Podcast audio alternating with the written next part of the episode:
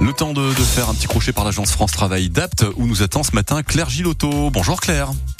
Bonjour Hugo, bonjour à tous. Et on évoque avec vous, c'est une belle initiative, un forum de recrutement Oui, tout à fait, le forum de recrutement multisectoriel qu'on fait pour la deuxième année. Nous l'avons déjà fait l'année dernière et qui va se dérouler ce jeudi 15 février Oui. matin. En matinée, ouais. Ça va se passer où?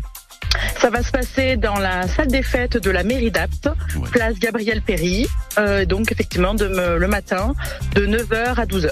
Qui on va rencontrer sur place? Alors, on attend déjà euh, 26 entreprises.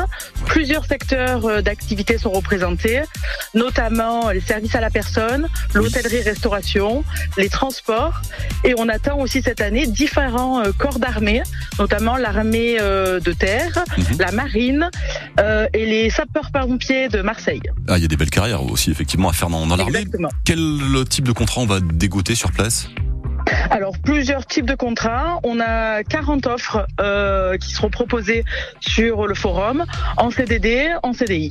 Eh ben, Très bien. L'entrée est libre, j'imagine?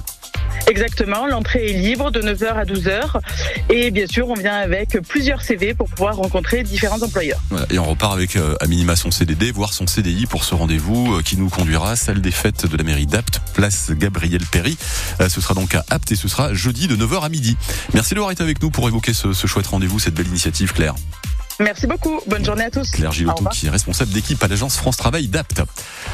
Et on vous emmène faire un tour en